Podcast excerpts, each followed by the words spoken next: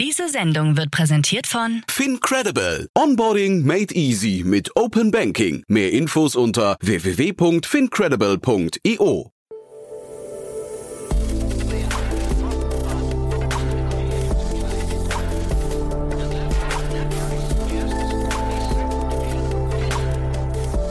Startup Insider Daily. Herzlich willkommen zurück zu Startup Insider Daily. Mein Name ist Jan Thomas und wie vorhin angekündigt, heute ist ja bei uns Cavalry Ventures Day. Also wir haben drei Gesprächspartner von Cavalry Ventures. Das war so nicht geplant, hat sich so ergeben, aber ist irgendwie auch ein cooler Zufall, muss ich sagen. Heute Vormittag war ja Martin Janicki bei uns zu Gast als Experte im Rahmen der Reihe Investments und Exits.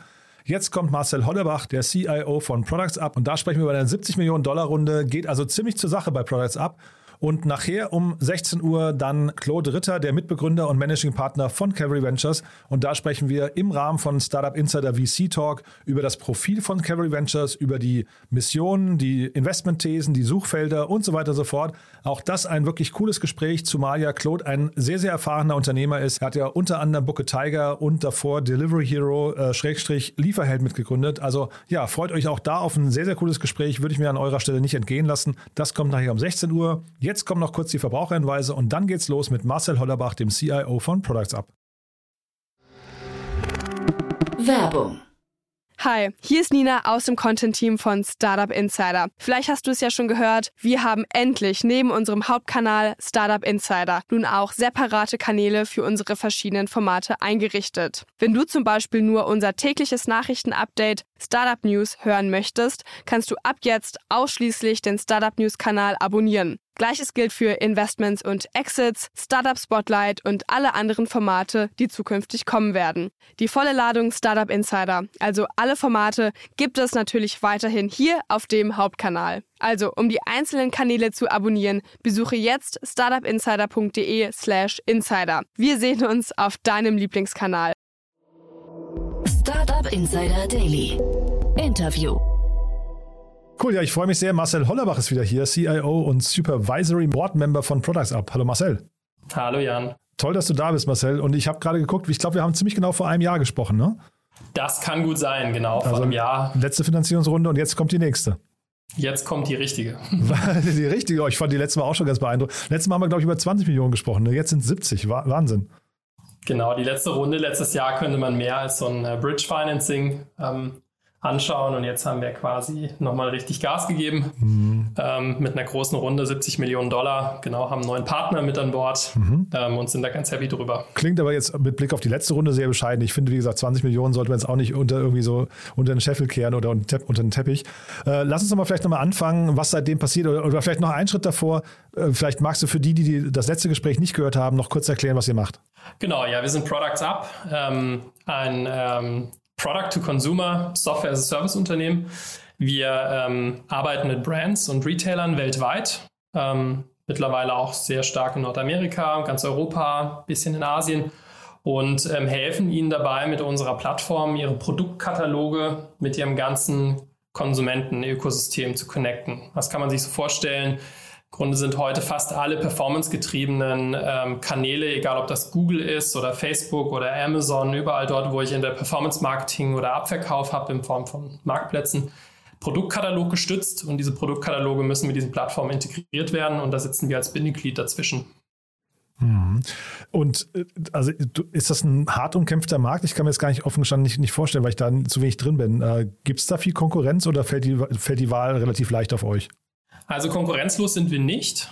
Ähm, es ist jetzt nicht so ein typisch umkämpfter Markt wie Quick Commerce zum Beispiel, ne? wo du Ja. irgendwie anfängst und dann hast du innerhalb von äh, zwölf Monaten ähm, 30 Firmen, die irgendwie alle auf den gleichen Konsumenten losschießen.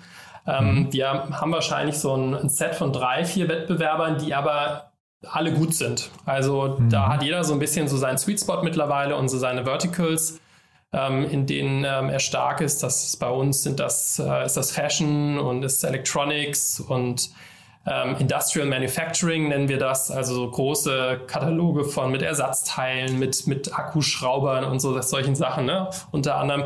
Da, hat, da gibt es eben ähm, in jedem Vertical gibt es mittlerweile eigentlich einen Player. Ähm, wir sind aber, ich würde sagen, eins von zwei Unternehmen in unserem Bereich, die A, einen Fokus auf Enterprise haben, also wirklich auf richtig große Kunden, dort auch die komplette Infrastruktur für mitbringen und das global machen.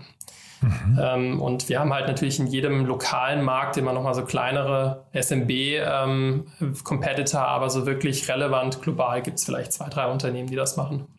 Und wieso äh, muss man da in bestimmten Kategorien, also wieso, wieso ist, muss man spezialisiert auftreten? Wenn du jetzt sagst, zum Beispiel, keine Ahnung, Elektronik ist ein Bereich, in dem ihr euch gut auskennt. Äh, wieso ist das so?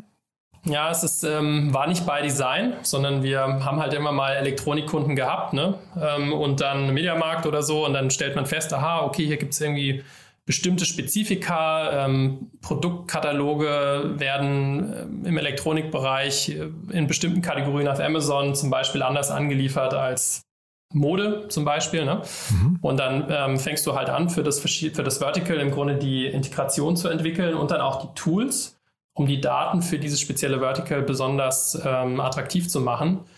Ähm, und dann liegt es natürlich nahe zu sagen, okay, jetzt haben wir hier schon Referenzkunden, jetzt schauen wir mal, ob das zwei, drei andere nicht auch irgendwie äh, nützlich finden. Mhm. Und ähm, so ist das dann bei uns am Ende entstanden, dass wir da ähm, so einen bestimmten Schwerpunkt haben. Ne? Im Fashion-Bereich arbeiten wir mit Farfetch und Netter-Porter und ähm, solchen Unternehmen zusammen. Mhm. Du hast gerade von Enterprise-Kunden gesprochen, ähm, weil das klingt ja auch so ein bisschen nach vielleicht einer typischen Agenturarbeit. Ist es aber nicht, ne? Nein, also wir sind, äh, wir sind 100% SaaS, Software as a Service. Und ähm, sind im Grunde ein Teil des, des Commerce Stacks, mhm. ähm, was typischerweise ein Enterprise-Kunde hat. Da ist auf dem untersten Level oder auf der untersten Ebene in der Regel ein ERP-System, ne, das typische SAP oder Microsoft Navision Neben drüber liegt dann irgendwie ein PIM, Product Information Management. Das ist dann irgendwie, gibt es dann so Anbieter wie Akeneo zum Beispiel aus Frankreich, die auch irgendwie gerade groß geraced haben. Und dann eben nochmal eine Ebene drüber haben wir dann die ganzen Commerce-Systeme, Magento, Salesforce Commerce Cloud, Hybris und eben wir auch als Syndication-Plattform oder Product-Consumer-Plattform, mhm. die sich dann um die Integration mit den ganzen Kanälen kümmert. Ähm, das heißt aber, ihr habt keinen direkten Endkundenzugang, sondern ihr seid einfach nur dazwischen geschaltet von, von dem Unternehmen, was euch beauftragt oder was euch nutzt. Genau. Ja. Also der, der, der Endkundenkontakt, der entsteht dann letztendlich eigentlich in dem Channel, wo äh, die Brand oder der Retailer aktiv ist. Das heißt also, ähm, eine Brand, die dann eben Konsumenten ähm, ja, anzieht über Instagram Shopping mhm. oder über Google Shopping ähm, da liegt dann natürlich Google nochmal als Gatekeeper davor. Und so jetzt das letzte Jahr, jetzt, du hast vorhin gesagt, es war eine Bridge-Finanzierung. Wie gesagt, ich fand es echt schon beachtlich. Ähm, was ist jetzt seitdem passiert? Ja, es ist eine ganze Menge passiert. Also vielleicht nochmal zu der Zahl. Ist klar, ich meine, 20 Millionen ähm, Euro ist ein Haufen Geld. Ähm, ist, äh, als wir gestartet sind damals, irgendwie, da war selbst eine anderthalb Millionen Finanzierung schon eine Riesenrunde. Ne? Gefühlt ist das irgendwie alles so ein bisschen inflationär geworden ähm, in den letzten genau. Jahren. Deswegen äh, verliert man da manchmal ein bisschen ähm, den Bezug. Mhm. Auf der anderen Seite haben wir natürlich auch ähm, ganz, ganz viel Investments am Laufen, ne? für die wir auch die Liquidität brauchen. Mhm. Die sind und, auch teurer geworden, ähm, ne? darf man auch nicht vergessen. Die sind auch, ja, ja. absolut, mhm. das ist auch teurer geworden. Mhm. Und ich denke mal, so ein, eines der relevantesten Investments war sicherlich ähm, eine Professionalisierung des ähm, ganzen Management-Teams. Also wir haben im letzten Jahr ganz, ganz viel ähm, recruited und Leute reingeholt, die vorher bei Oracle waren, bei TIPCO, bei Click ähm, und das dort schon mal gesehen haben, wie so eine äh, Software-as-a-Service-Company von 50 auf 100, auf 200, auf 500 Mitarbeitern geht. Oder was wir einmal gesagt haben, wir haben intern mal gesagt, das Projekt 1550, also von 15 Millionen Euro ARA-Umsatz auf 50 Millionen. Aha. Das ist sozusagen die, ähm, die Marschrichtung, auf der wir gerade unterwegs sind. Mhm. Und ähm, das hat sicherlich Geld gekostet. Dann haben, haben wir viel, viel ähm, in den Aufbau von unserem USA-Geschäft weiter investiert, was auch sehr, sehr gut läuft mittlerweile. Und ähm, mit den 70 Millionen, die wir jetzt eingesammelt haben, ähm, schauen wir natürlich auch ganz aktiv auf das Thema anorganisches Wachstum. Also können wir ähm, zum einen Market Share hinzukaufen oder zum anderen Funktionalität, die uns noch fehlt aktuell. Mhm. Ich würde gerne mal kurz diesen Punkt Management-Team nochmal äh, besprechen. Wenn du sagst Professionalisierung des Management-Teams, wie, wie geht man denn davor? Weil, also ich finde, weiß nicht, wie dir das geht, ich finde so zum einen so Job-Descriptions auf so einem Level, wo man sich selbst vielleicht gar nicht mehr so richtig auskennt, finde ich total schwer zu, zu fassen und dann zum zweiten diese Leute auch zu identifizieren äh, oder auch, wenn sie dann vor einem sitzen, zu verstehen, ob sie richtigen sind. Äh, wie geht man davor? Ja, das ist eine sehr gute Frage. Ich finde es in Europa sogar noch doppelt schwer. Hm wenn, wenn du so ein bisschen ins Valley rüber schaust, da findest du tatsächlich oft schon Leute, die für bestimmte Stages sehr profiliert sind. Ne? Also da hast du Leute, die sagen, okay, ich bin der Richtige für 0 bis 10 Millionen Euro Revenue und dann hast du Leute, die haben schon in dem Lebenslauf stehen, äh, ich habe die, diese Firma von Series B to Series D begleitet. Ach, ne? echt, ja? Und Krass. ja, ja, ja. Also Okay. das ist, das ist schon, schon, schon ganz anders. Ähm, und ich glaube, wir kommen hier auch gerade dahin, weil du eben viele Leute hast, die ähm, jetzt Startups und Scale-Ups eine Weile begleitet haben und auch verstanden haben, wo eigentlich genau ihr Sweet Spot ist. Ne? Und das jetzt auch replizieren wieder in anderen Unternehmen, nachdem sie mal vielleicht aus dem ersten Thema raus sind. Naja, und wir haben uns, ähm, wir haben uns letztendlich so ein bisschen daran orientiert, eben was ich vorhin schon sagte, zu schauen, ähm, wo finden wir Leute, die ein ähnliches Wachstum, was wir jetzt gerade machen, schon mal gesehen haben oder mit begleitet haben. Vielleicht nicht als Geschäftsführer, aber vielleicht irgendwie in einer Führungsposition. Und dann haben wir eben geschaut, okay, wo sind Leute, die ähm, eingestiegen sind in das letzte Unternehmen bei 20 Millionen Euro Umsatz und wo sind die raus? Also, ne, was haben die alles gesehen? Und da haben wir eins, zwei wirklich sehr glückliche Hires gemacht. Und wozu das dann oft so führt, ist, ähm, wenn die Leute glücklich sind und happy und motiviert und ähm, auch hinter dem Produkt und, unter, und dem Unternehmen stehen, dann holen die halt sukzessive ihre Leute von früher noch mit rein. Und ähm, so haben wir jetzt nicht nur im, auf dem C-Level, sondern auch die, auf der Ebene unten drunter, auf dem VP-Level, eigentlich wirklich sehr, sehr gute, erfahrene Leute, die sich dann um den Aufbau der Partnerorganisation kümmern, ähm, äh, um wirklich auch Marketing nochmal auf dem nächsten Level. Ne? Und so haben wir in allen Bereichen echt gute Leute eingesetzt. Wie viele Leute seid ihr gerade? Wir sind letzten Monat über die 300 gegangen. Ah, Wahnsinn. Das aber auch schon wirklich, wirklich enorm, muss man sagen. Ne? Ja. Und jetzt sagst du 15 to 50. Ähm, das ist ja irgendwie auch eine spannende, äh, also eine spannende Vorgabe. Ne? ARR kann ich verstehen, ist logischerweise eure, eure wahrscheinlich Hauptmetrik dann irgendwie. Aber was, was sind denn die, die Stellschrauben dahin? Ja, also da gibt es natürlich eine ganze Menge. ähm, was ich Also wir müssen jetzt nicht alle im Detail durchgehen, ne? aber so vielleicht die zwei, drei wichtigsten, oder? Ja, klar. Also was, was ich persönlich so jetzt zehn Jahre Products Up rückblickend ähm, sagen kann, es gab, es gibt so, gab zwei Phasen, die ich besonders herausfordernd fand bisher. Die, die erste Phase war quasi die ganz am Anfang. Das war gar nicht mal so sehr das Produkt bauen, sondern den richtigen Product Market Fit finden für das, was man entwickelt hat. Ne? Also gemeinsam mit dem Kunden das Produkt so weit schärfen, ähm, so dass, dass du im Grunde einen replizierbaren Business Case hast. Ähm, Hat super viel Spaß gemacht. Ähm, ganz es ist schwierig, schaffen ja auch nicht alle. Und ähm, das war so die erste Phase. Und die zweite Phase, die, wo ich eigentlich jetzt sagen muss, die fand ich fast noch schwieriger oder finde ich nach wie vor schwieriger, ist diesen ähm, eine skalierbare, sich replizierende Organisation aufzubauen. Und du hast, das sehen wir natürlich auch bei unserer Arbeit bei Cavalry ähm, im, im Fund, du hast ganz oft so eine Situation, wo Firmen so relativ schnell von 0 auf eine Million ARA und dann vielleicht noch von einer auf 5 und dann, wenn es richtig gut läuft, vielleicht noch auf 10 kommen. Und dann stallen die erstmal so ein bisschen. Ja, dann bleiben die stehen und kommen so ein bisschen an den Glasdeckel. Und das ist deshalb, weil sie nicht rechtzeitig angefangen haben, die Organisation so umzubauen, dass man eben ein richtig schön so repeatable Sales oder so ein Playbook Sales, ne, Go-to-Market irgendwie etabliert hat, wo du eine schöne Struktur hast aus BDRs, Pre-Sales, Account Executives, einen Karrierepfad drin und das im Grunde mit Personen und dann aber auch mit Marketing-Spend wachsen kann. So. Und oft ist es dann so, du hast vielleicht zweite Rockstar-Verkäufer gehabt, die, die haben dich dahin gebracht, ne? Und ähm, wenn das aber keine skalierbare Organisation Mhm, ist, wo die ganzen Zahnräder ineinander greifen und die wachsen kann, dann kommt man nicht weiter. Und das ähm, haben wir gemacht. Da sind wir auch nach wie vor mittendrin. Ähm, und das ist eine der, der, ja, der, eine der Haupthebel letztendlich, um, um dieses Wachstum auch zu generieren.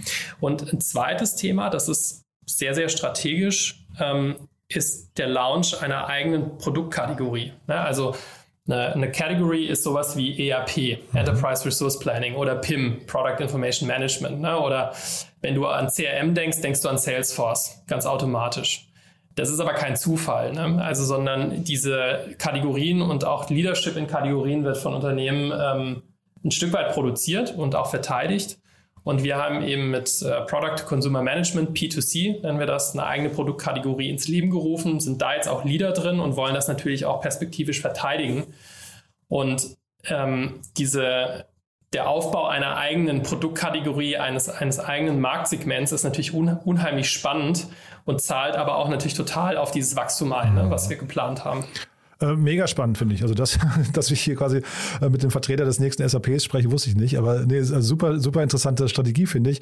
Äh, dieser, dieses, dieser Punkt äh, Product Market Fit bei euch am Anfang, den finde ich nochmal interessant, äh, weil du hast ja vorhin, als ich dich nach Elektronik gefragt habe, hast du ja gesagt, das war gar nicht ähm, unbedingt beabsichtigt, sondern es hat sich so ergeben, weil ihr euren Kundenanforderungen gefol gefolgt seid. Zumindest habe ich es so verstanden. Ne? Und mhm. das kann ja dazu führen, dass man möglicherweise sehr schnell den Product Market, äh, Market Fit findet, aber dann möglicherweise hinten raus den eigentlich relevanteren Markt nicht mehr im Blick hat, oder? Ähm, das ist ein Stück weit so. Ähm, ich glaube, dass wir vielleicht ein bisschen Glück hatten und mit Fashion und Electronics natürlich in Megamärkten gelandet mhm. sind, automatisch. Okay. Ne? Also da hast du natürlich irgendwie, und dann haben wir wir sind so ein bisschen, wir nennen das ähm, intern the Hyperscalers Choice. Ne? Also mhm. wir arbeiten mit Firmen wie Farfetch oder Delivery Hero ähm, und Uber. Die nutzen alle Products ab, weil wir sozusagen eine der wenigen Plattformen sind, die deren Scale überhaupt mitgehen können. Okay, cool. Ja, also das ist jetzt auch sehr technisch schon, aber wir, wir sind brutal skalierbar und haben dann wirklich ein sehr, sehr gutes Team auch hinten dran. Das hängt so ein bisschen mit unserer Vergangenheit auch im AdTech zusammen, Programmatic Advertising, da ging es viel um Speed und so weiter. Das haben wir halt fortgeführt bei Products Up. Deswegen sind diese Unternehmen bei uns gelandet und dadurch sind wir natürlich auch sehr gut mitgewachsen und wachsen immer noch und finden auch immer mehr von diesen Companies, die ähm, in unsere Richtung kommen. Was natürlich ein bisschen schwieriger ist, und das ist eben ein ähm, Gebiet, das wir jetzt vermutlich durch MA lösen, ähm, ist einfach neue Verticals zu erschließen, ne, in denen man noch nicht so einen Stallgeruch hat, vielleicht auch ein bisschen anderes Produkt braucht, um dort erfolgreich zu sein. Und das ist natürlich das klassische äh, Innovators Dilemma. Mhm. Ähm, das ist natürlich bei einer Organisation mit 300 Leuten, die schon auf einem bestimmten äh, Pfad gewachsen ist, nicht mehr so einfach, ne, da dann irgendwie weitere Sachen anzubauen. Und ähm, das, das werden wir wahrscheinlich dann jetzt über eine Buy-and-Build-Strategie eben auch ähm, ein Stück weit abfedern und, denke ich, sehr gut lösen. Ähm, und da freue ich mich persönlich auch sehr drauf, weil das jetzt auch mal nochmal ein neuer Schritt ist, ähm, neue Erfahrung, die ich auch so selbst noch nicht gemacht habe. Ich finde es aber erstmal äh, spannend, wenn ihr rausgeht und sagt, wir, ihr seid die richtige Wahl für hyperskalierende Unternehmen. Ne? Weil das, ich meine, das ist ja in der jetzigen Zeit, wo extrem viel Kapital am Markt unterwegs ist, äh, ist das ja wahrscheinlich so die Anforderung von vielen VCs an Unternehmen, dass sie schnell skalieren und wenn dann ihr euch quasi entsprechend positioniert, das, das finde ich sehr clever eigentlich, muss ich sagen. Ja. Ja, und das, das führt auch dazu, dass wir natürlich den einen oder anderen äh, Kunden auch ablösen, ne? ähm, der vielleicht eine Lösung im Einsatz hat, die jetzt nicht so skaliert und dann merkt, hm, irgendwie, ähm, also wir, wir geben jetzt schon eine, eine Million Dollar pro Monat Marketing-Budget aus und irgendwie so richtig skaliert es nicht mehr mit. Ne? Und dann sind wir natürlich Gewehr bei Fuß. Hm. Ja, ich wollte vorhin nur fragen wegen diesem Product Market Fit, weil es gibt ja relativ häufig diese Aussage, man soll am Anfang nicht zu sehr auf Kundenbedürfnisse eingehen, sondern man soll eigentlich seinem eigenen, seiner Vision folgen und wollte eigentlich nur noch mal raushören, ob das für euch eine schlechte Entscheidung war oder ob das, du hast ja schon beantwortet, es war dann eher Glück eigentlich fast, ne? Ja, da liegt die Wahl äh, auch so ein bisschen in der Mitte. Ähm, die, also das stimmt schon. Wir haben jetzt auch, wir haben schon sehr intrinsischen Produkt gebaut, von dem wir dachten, dass das für einen Performance-Marketer, der ja so unsere allererste Zielgruppe war, mhm. äh, Buying Persona, dass das für den gut funktioniert. Und da wir selbst aus dem Performance-Marketing kommen, ist uns das jetzt nicht so schwer gefallen, und äh, ich glaube, wir haben da auch ein paar Sachen gemacht, die Leute am Anfang komisch fanden. okay. ähm, auch so ein paar UI-Tweaks, die irgendwie total ungewöhnlich waren für so ein Produkt, wie wir es haben, aber die hinten raus jetzt total geliebt werden ne, von unseren, von den Kunden, die es haben. Und dann hast du aber natürlich, ähm, dann hast du natürlich so Spezifika, die dann einfach so Datenpools ne, und spezielle APIs, die dann halt vielleicht elektronisch spezifisch sind, die, müssen, die mussten wir dann natürlich machen, ähm, um überhaupt das Produkt ähm, anbieten zu können. Äh, da, da, folgen wir natürlich dem Kunden, wenn er sagt, ich habe hier irgendwie einen speziellen Channel, den will ich rein. Ähm, und das ist natürlich auch Kern, Kernangebot von uns. Und unsere ganze Organisation ist ja auch agil darum aufgebaut, dass wir eben schnell Produkte und Daten und APIs integrieren können. Ähm, da haben wir uns natürlich dann schon auch ein bisschen ähm, drauf eingelassen.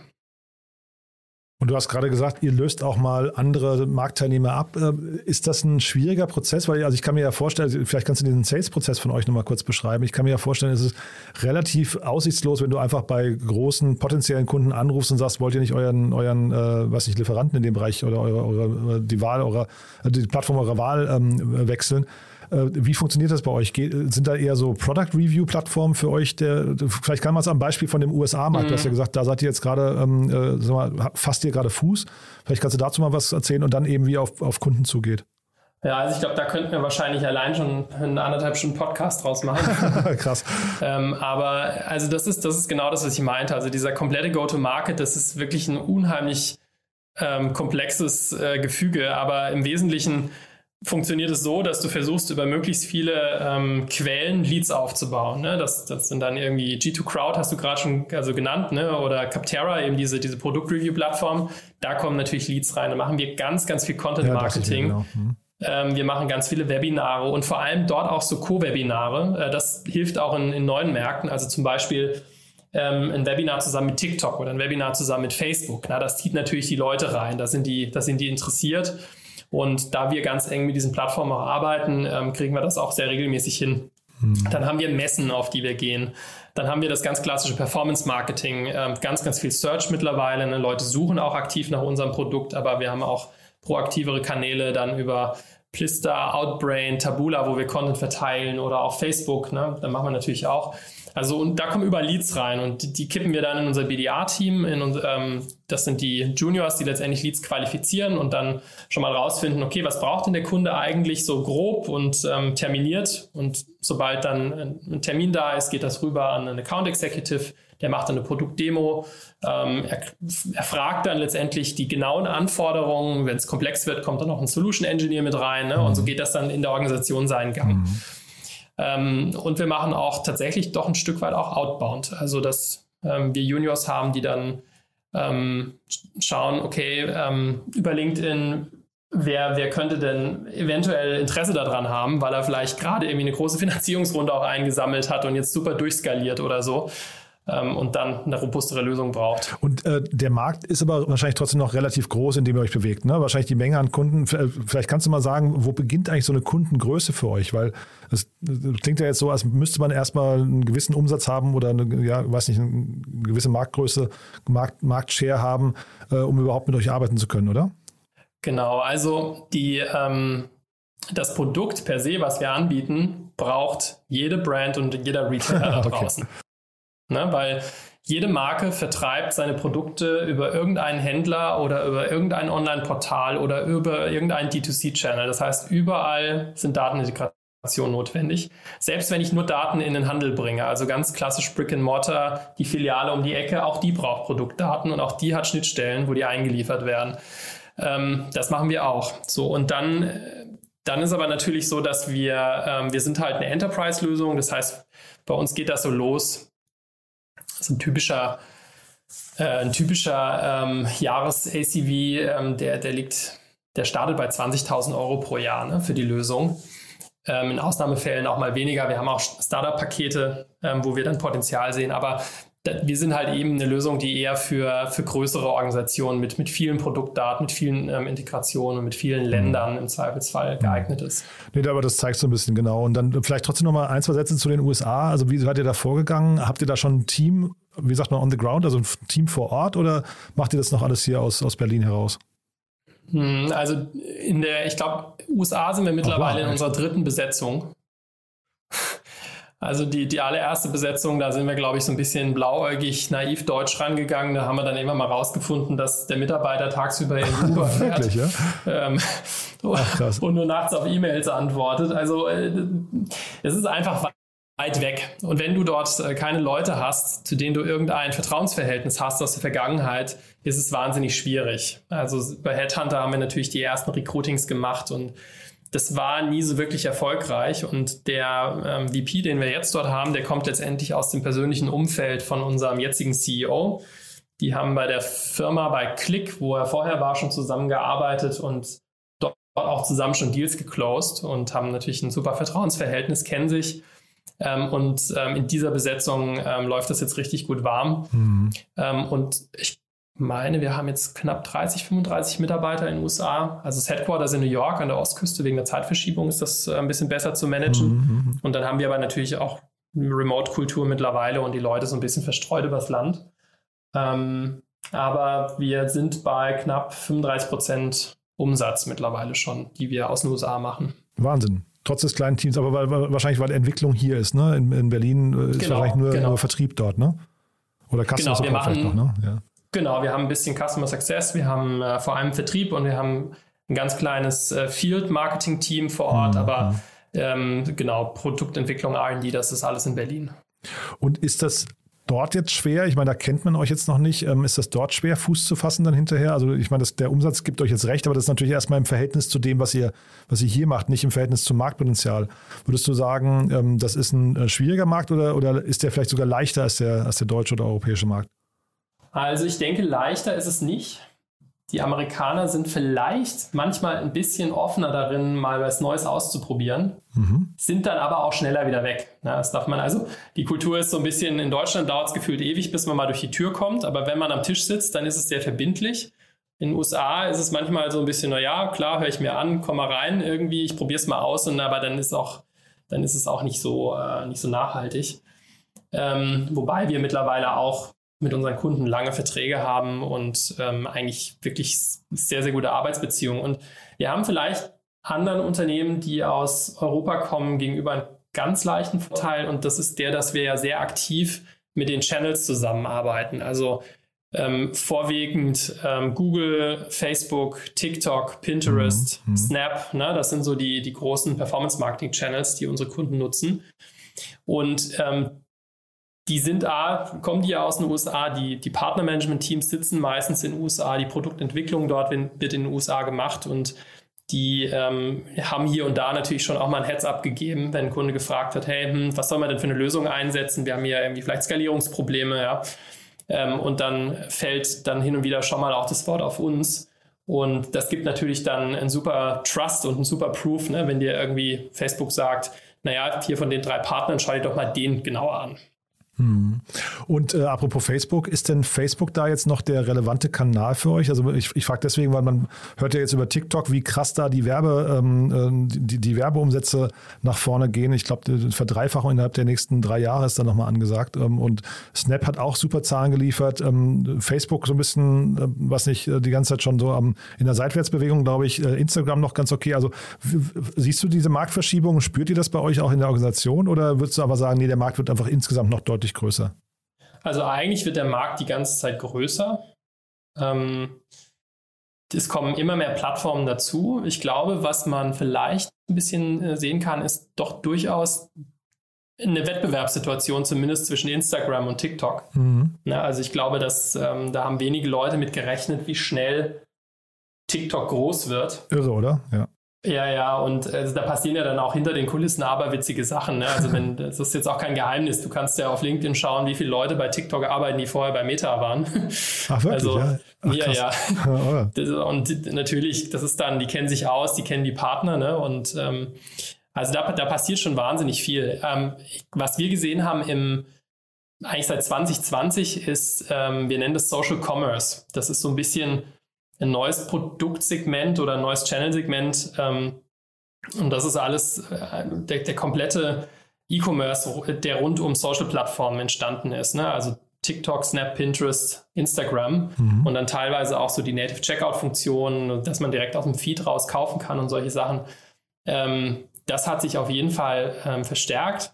Und ähm, so das klassische Social Media Marketing auf Facebook, auf der Facebook.com-Plattform selbst, ist auch immer noch stark. Das darf man nicht unterschätzen. Aber ein starker, großer Treiber ist auf jeden Fall auch Instagram mhm. im Konzern. Und siehst du oder seht ihr da so das nächste TikTok schon irgendwie am, am äh, Ende des Horizonts irgendwo? Ähm, ich weiß nicht. Twitter ist wahrscheinlich noch, also auch wenn sich da jetzt möglicherweise ein bisschen was verändert, aber wahrscheinlich kein relevanter äh, Kanal für euch, ne? Ja, es hat sich, ähm, also Commerce auf Twitter gibt es auch schon eine ganze Weile. Wir haben, glaube ich, die ersten Experimente mit Kunden schon 2017 da gemacht. Das hat sich aber nie so richtig etabliert. Also da sind wirklich so ähm, für Fashion und ach, aber auch alle möglichen anderen Bereiche ist eigentlich wirklich äh, Instagram ist, ähm, ist wahrscheinlich mittlerweile so der, der Go-To-Place. Ähm, Google nach wie vor immer noch super stark, ne? Amazon super stark und TikTok eben der Runner-up, der innerhalb von wirklich 24 Monaten bei uns in die Top 5 der Channels geschossen ist. Mhm. Also das habe ich, hab ich so auch noch nicht gesehen. Ähm, eine neue Plattform habe ich jetzt tatsächlich noch nicht auf dem Horizont. Also ich hätte mal vielleicht letztes Jahr ähm, kurz gedacht, dass hier Clubhouse oder so, mhm. dass da noch ein bisschen mehr passiert, aber das ist ehrlicherweise in unserem Set der Kunden wieder ziemlich in der Versenkung verschwunden. Ja, ne, ich glaube bei fast allen. Ne? Also ja. das, ich glaube nicht, dass das Thema, ähm, ich weiß gar nicht, wie man es nennt, ähm, äh, Audio, Audio Rooms oder sowas, dass das tot ist. Ich glaube nur, das hat jetzt legt eine Pause ein. Da kommt sicherlich irgendein Player, so vielleicht Spotify oder so, wird da sicherlich nochmal einen Anlauf nehmen. Twitter ist in dem Bereich ja auch mit Twitter Spaces, glaube ich, da äh, da aktiv. Und äh, YouTube hast du jetzt gar nicht genannt. Ist das für euch, äh, die haben ja äh, YouTube Shorts heißt es, glaube ich, das Format bei denen. Ähm, das, das spielt aber für euch keine Rolle? Ja, also, also YouTube ist, ähm, ist auf jeden Fall, dass das, ich werfe das im, im, Kopf immer so ein bisschen in einen Pot mit, mit Google, hm. weil wenn du sozusagen ähm, äh, auf Google Shopping aktiv bist, dann hast du auch die Möglichkeit, dein, ähm, deine Produktintegration auf, auf YouTube zu erweitern. Ähm, ja, das, YouTube ist, glaube ich, so ein Evergreen. Also äh, Twitch könnte eventuell nochmal interessant werden. Ähm, das habe ich auf jeden Fall im Auge. Und siehst du diese, vielleicht das nochmal als letzte Frage dazu, ähm, äh, jetzt Netflix hat ja angekündigt, dass sie in den Werbebereich rein müssen. Ähm, äh, Amazon kommt mit einer Free-Version von, von Prime, äh, Free, Free TV oder so, Freevee oder so heißt es, glaube ich. Äh, sind das Kanäle für euch, die nochmal spannend sein könnten oder, oder haben die in eurem Segment nichts verloren? Also ich bin gespannt. Ähm, grundsätzlich ist es halt, oder ich, ich denke immer, wenn du in einem eher passiven Modus bist ne, mhm. und irgendwie Werbung, also nicht Werbung, aber wenn du eine Serie konsumierst oder einen Film schaust, da ist man nicht tendenziell so im, in Kauflaune typischerweise. Mhm. Also es ist nicht so der, nicht so der prädestinierte Performance-Kanal für mhm. Abverkauf. Ich denke, es wird wahrscheinlich in den ersten Versionen vor allem ein, äh, ein Branding-Werbemittel sein, was man da dann irgendwie nutzen kann. Ähm, ich denke, dafür ist es dann auch super geeignet. Also es ist dann einfach äquivalent zum Fernsehen. Ähm, oder es, das, das kann natürlich, äh, das kann natürlich auch sein, oder es werden Formate entstehen, die halt gezielt darauf ausgelegt sind, abzuverkaufen. Ne? Wie das eben auf YouTube dann ja auch schon teilweise mhm. der Fall ist, dass dann Influencer ganz gezielt auch Formate machen, die dann darauf abzielen, dass Produkte gekauft werden. Ähm, so, sowas sehen wir auch immer mehr. Na, man wartet ja eigentlich immer schon äh, oder seit langem drauf, dass irgendwie TV und irgendwie im Prinzip solche Unternehmen wie ihr so ein bisschen zusammenwachsen. Ne? Dass du sagst, ja, den, den Pulli von der Moderatorin würde ich jetzt auch gern kaufen oder äh, den Rasenmäher, der jetzt gerade im Spot ist. Also eigentlich könnte man das ja viel besser spielen. Es ist halt nur noch kein, keine Synchronisierung da, ne? Ja, genau. Also eben auf, auf, ähm, auf YouTube geht es schon ein bisschen, ne? da kann man auch Produkte vertaggen und so. Und Instagram Instagram hat auch Tags eingeführt vor einer Weile. Also auch da kann ich Videos und Bilder, kann ich Produkte vertaggen. Das geht alles schon so in die Richtung. Mhm. Ähm, aber ich, also ich, ich glaube immer noch, dass, das ein, dass es besser funktioniert, wenn ich in einem aktiven Modus bin. Also selbst wenn ich aktiv durch mein Feed scrolle auf, auf Instagram, bin ich aktiver, als wenn ich einfach nur vor, vor Netflix sitze und was, was passiv anschaue. Ja, total. Und du da vielleicht mal der Ausblick nochmal bei euch, äh, oder das andere Hype-Thema gerade ist ja irgendwie NFTs, Metaverse, Web 3.0 und so weiter. Sind das Themen, mit denen ihr euch beschäftigen müsst? Ja, auf jeden Fall.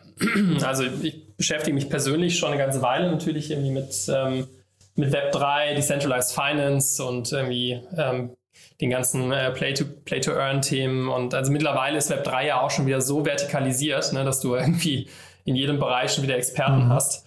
Ähm, ich denke, dass ähm, NFTs mal abseits des ähm, NFT ist ein Kunstwerk und ich sammle ähm, irgendwie virtuelle Affen und, ähm, und Punks und so mhm. weiter, wo ich, also was ich persönlich auch ziemlich cool finde, kann man auch lange drüber okay. sprechen, aber äh, ich, ich denke, dass es trotzdem auch echte sinnvolle ähm, Commerce-Anwendungen geben wird und ich warte wirklich ähm, sehnlichst darauf, was, was und wann ähm, Instagram macht. Der Marktplatz ist ja schon angekündigt, der NFT-Marktplatz. Und ich denke, dass das ganze Thema Social Media plus NFTs, das ist aus meiner Sicht ein, ein Match made in heaven, ähm, weil ich zwei Dinge tun kann. Ich kann, ich glaube, es wird für Luxusmarken total spannend, ähm, zum Beispiel digitale Zwillinge anzubieten von, von dem Produkt. Also das heißt, ich kaufe mir die Louis Vuitton Handtasche oder die Rolex und kann halt zum ersten Mal auch in meinem Instagram-Feed dieses Produkt mit dem digitalen Zwilling vertaggen und auch tatsächlich zeigen und beweisen, dass es das echte ist und das gehört mir. Ne? Und das hat es halt so noch nicht gegeben. Ähm, vor den Ferrari kann sich jeder stellen und ein Foto machen, aber dann letztendlich das NFT von der, von der Rolex zu connecten, ne? was, was dann wirklich das eigene Ownership ist, das ist eben was Neues. Und ich glaube, das, das wird ähm, gerade so vielleicht im Luxusmarkensegment zum Start äh, eine ganze Menge ähm, coole Sachen ermöglichen.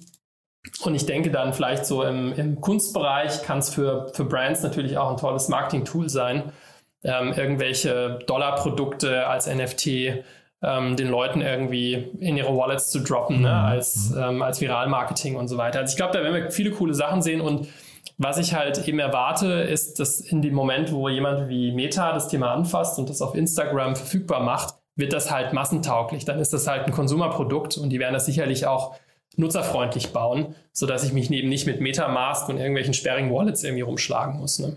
Also da bin ich dann gespannt, Marcel, wenn wir dann im Jahr, wir haben ja jetzt scheinbar so einen Jahresrhythmus gefunden, äh, widersprechen, was dann dein Blick darauf ist. Weil ich, also ich bin wirklich da noch sehr, sehr ähm, skeptisch wieder. Die, also nicht, ich bin grundsätzlich gespannt, aber bei so vielen Dingen bin ich wirklich noch ein bisschen skeptisch, ob man wirklich die Louis Vuitton-Tasche äh, in der echten Welt und im, im Metaverse parallel braucht. Bin ich, also, aber müssen wir gar nicht vertiefen, machen wir im Jahr. Wenn wir uns im Jahr widersprechen oder bei, bei eurer nächsten Finanzierungsrunde, was ist denn bis dahin passiert noch bei euch? Hm, gute Frage. Ähm, ich denke, bis dahin haben wir wahrscheinlich ein bis zwei Akquisitionen getätigt. Ähm, ich vermute mal, dass wir uns teamseitig nochmal irgendwie 100, 150 Mitarbeiter nach vorne bewegt haben. Ähm, ja, umsatzseitig haben wir ein, ein, jetzt ein Year-over-Year-Growth von, äh, von 40 Prozent geplant. Das sieht bisher auch eigentlich so aus, als würden wir das schaffen. Ähm, so, und wir haben natürlich eine ganze Reihe KPIs auch intern, ne, die wir verbessern wollen. Also Wachstumsrate ist eben ein Thema. Wir sind ja, erinnerst dich vielleicht noch, wir sind ja mal gebootstrapped gestartet als Unternehmen ne, und immer mehr in so ein, äh, in so ein typisches Scale-up-Wachstumsmomentum reingekommen. Das schaffst du aber auch nicht über Nacht, wenn, wenn, wenn das Unternehmen nicht von, vom Start weg so angelegt ist, sondern da sind wir jetzt reingewachsen. Das heißt, Wachstumsrate ist ein Thema, was sich bei uns sukzessive verbessert. Ähm, äh, Net Revenue Retention ähm, ist natürlich ein ganz wichtiges Thema, an dem wir arbeiten. Ähm, und dann denke ich, ähm, USA ist für uns eben auch noch ein ganz, ganz wichtiges Projekt, ähm, was bis Ende des Jahres hoffentlich richtig eingespielt und eingefahren ist und ähm, solide Wachstumsraten einfährt. Und das heißt aber erstmal nur USA, also jetzt nicht äh, Asien irgendwie noch, ähm, ich weiß nicht, ähm, China oder Korea oder sowas ist erstmal für euch noch kein Thema. Also wir haben ähm, ein Büro in Sydney so. tatsächlich, aber auch schon richtig lange, ähm, weil wir von dort ähm, einmal Customer Success für die ganze Asia-Pacific-Region ähm, machen. Auch für globale Kunden, ne, die dann zum Beispiel lokal dort auch operieren, die vielleicht dann spezielle Marktplätze vor Ort brauchen oder so. Ähm, und wir machen von dort aber auch Vertrieb, ähm, haben auch in Australien eine ganze Menge richtig große Plattformen. Wir haben in Japan äh, Rakuten zum Beispiel als einen der größten Kunden in, in APEC. Ja. Und ähm, das ist, also da sind wir aktiv. Ähm, von der Energie her ist der Fokus dieses Jahr aber eher auf äh, Nordamerika. Du, da bin ich sehr gespannt. Äh, jetzt haben wir natürlich relativ wenig über eure Runde gesprochen. Vielleicht sagen wir ganz zum Schluss nochmal die, die Investoren, die jetzt reingekommen sind. Äh, ich kannte jetzt beide nicht. Ähm, vielleicht kannst du mal ganz kurz erzählen, nach welchen Kriterien ihr die ausgesucht habt.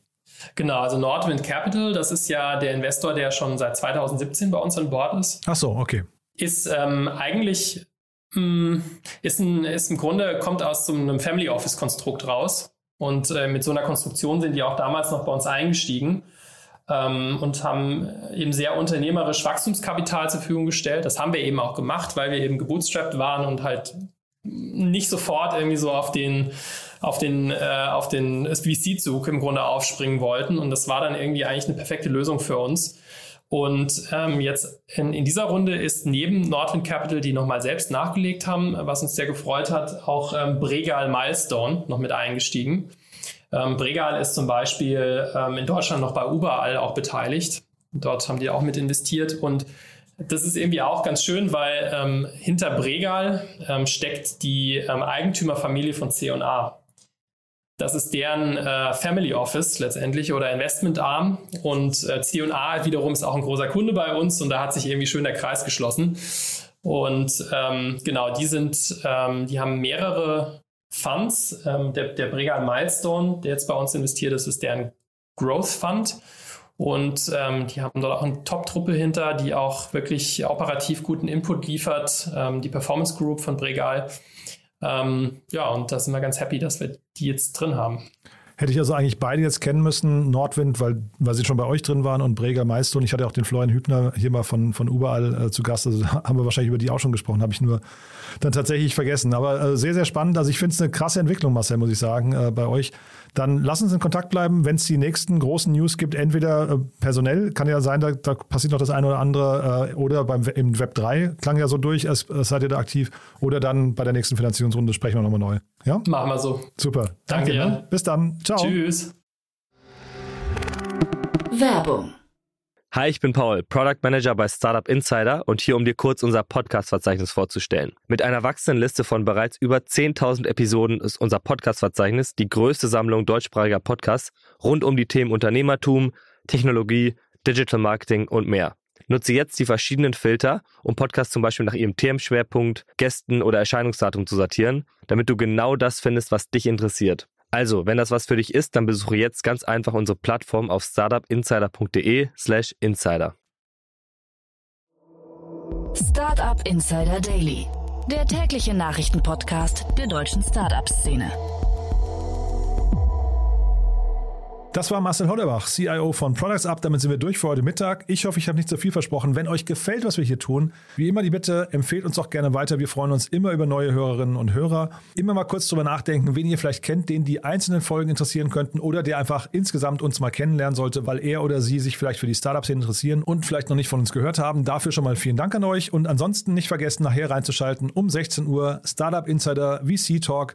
Dieses Mal mit Claude Ritter, dem Mitbegründer und Managing Partner von Cavalry Ventures. Und da sprechen wir über den Frühphasenfonds Cavalry Ventures, über die Erfolge, die vielleicht Misserfolge, über die Investmentthesen, die Entscheidungen, die Menschen dahinter und so weiter und so fort. Ein sehr cooles Gespräch wartet auf euch. Auf jeden Fall kann ich euch versprechen, danach versteht ihr Cavalry Ventures noch ein bisschen besser. Ich sage vielen Dank für den Moment und hoffentlich bis nachher. Und bis dahin euch erstmal einen wunderschönen Tag. Ciao, ciao. Diese Sendung wurde präsentiert von Fincredible. Onboarding made easy mit Open Banking. Mehr Infos unter www.fincredible.io.